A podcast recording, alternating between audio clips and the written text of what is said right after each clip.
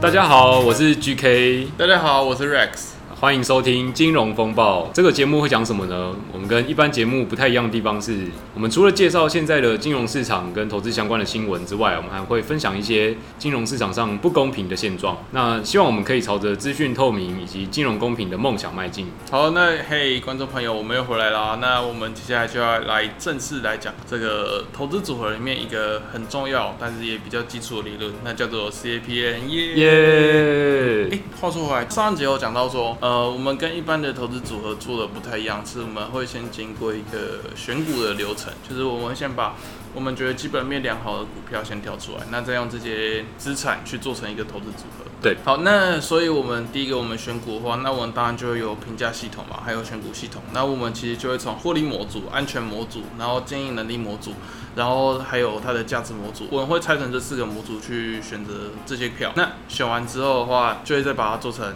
一个组合这样。对，哦、那当然中间过程，嘿，涉及到一些商业机密也比较复杂，那这个我就就不说了。但是我们之后还是会会录一些跟呃如何去解读财报，然后还有一些公司的获利能力，然后安全性啊这些东西，我们之后都会分别再录影片来讲解这东西。啊，我觉得这个蛮需要的哈。其实就像我这种投资新手啊，我会我会不太了解要怎么去解读一个公司它的财报，对，然后怎么去分辨说这家公司的体质到底好不好。我觉得这个这个蛮重要的，所以观众朋友可以期待一下之后 Rex 大师的这个挖坑的 Podcast。好，那我们来看一下 CAPM 这个东西。我这边比较不会去讲太多的公式。以 CAPM 来说，它的概念比较像是说，如果你今天多承受风险，那你理论上应该要多承受一些报酬啊，就你多获得一些报酬嘛。对理论来说应该是这样。这是那个 Sharpe 值的概念是吗？对对对对对。那首先我会看到有一个东西叫做无风险利率。那无风险利率的话，你其实可以用很多种东西带进去，比如说你可以用定存利率，因为你把钱存在银行，理论上应该是等于零风险。对，除非银行倒了。对，但以在台湾的情况，这个其实还蛮少发生的。那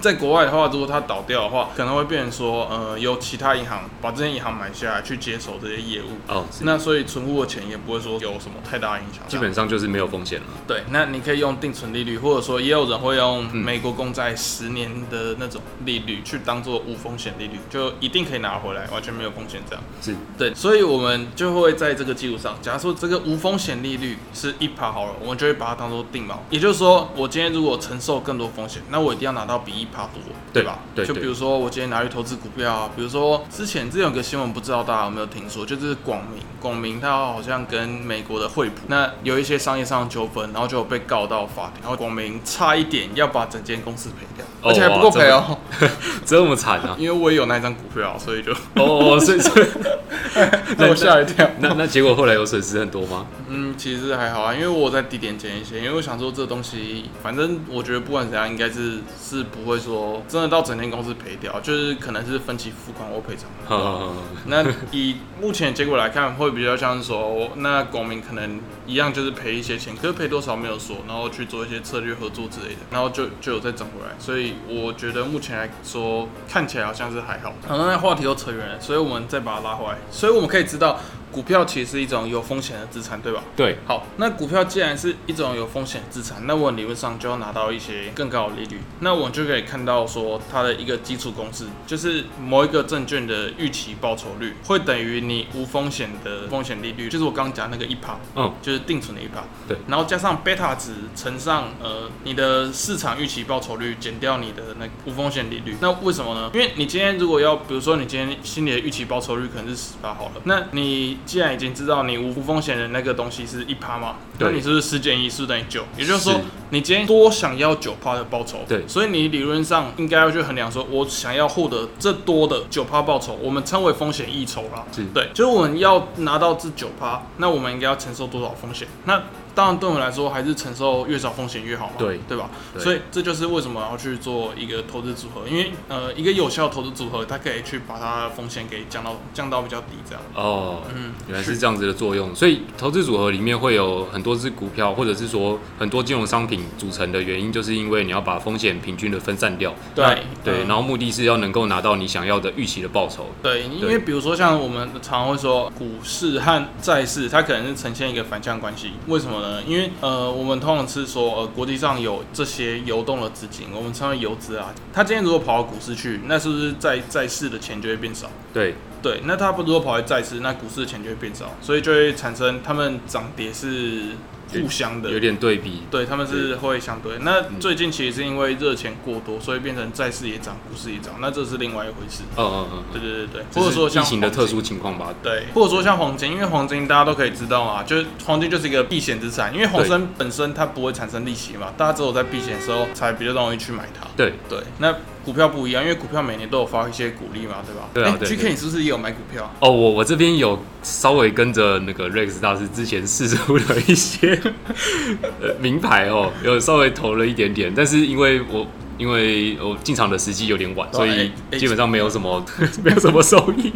对，哎，不过说到这点，其实是我们 Rock Rock 大师赚最多。哦，对对对，理财产品那位 Rock 大师。对，那他之后也会来跟大家讲一下他的理财产品这样。好，那不管怎样，所以我们可以得到刚刚那个公式，你的预期的报酬率就是你的无风险资产报酬率加上贝塔贝塔值，其实就是一个波动度啊，就是代表说，如果整个大盘波动一单位，那它会波动多少单位？因为对我们来说，波动就代表它的上下限嘛，你波动越大，是不是上下限越大？对，那就表示风险越大。对对对对，你越有机会得到一些超额报酬，那当然其实也有可能得到一些损失这样。是是，那加上贝塔乘上刮胡，然后你的预期回报率去减掉你的无风险资产报酬率。对，那这就是 CAPM 最主要也最重要的一条公式。是，所以所以这个 CAPM 的理论，它主要关注的就是说如何在你的预期报酬呃底下去把风险平均的分散掉。那就是相相信各位观众。应该跟跟 GK 小弟我一样，对这个公式听的是雾煞煞。哦，那 话不多说，我们就直接再进入一个。实例题好了，是是是，讲例子比较好懂。哦，对，那比如说呃，比如说今唐朝的可以吗？哦，没事，请继续。我突然觉得一阵寒寒寒意飘起来。不好意思，我身边的人常常都这样说。哦好了，可以继续。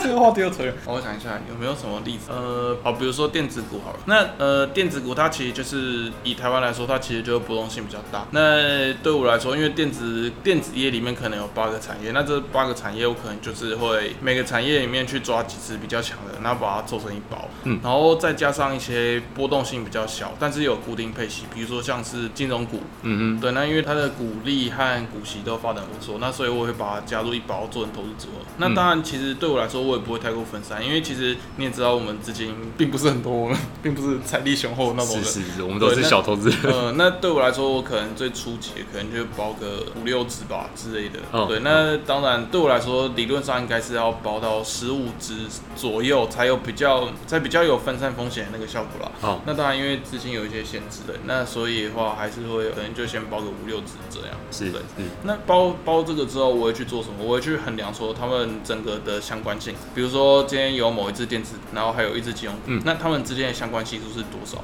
也就是说，这只如果涨的话，那那一只会涨多少？还是说这只如果涨，那一只会跌多少？嗯，那你去把这东西算出来的话，你只要他们的相关系数越低，那就比方说他们越不互相影响嘛。但是这这些东西，这些股票又都是你在之前就已经挑出来好股票，那当然它就会给你带，它就会带给你比较多的报酬。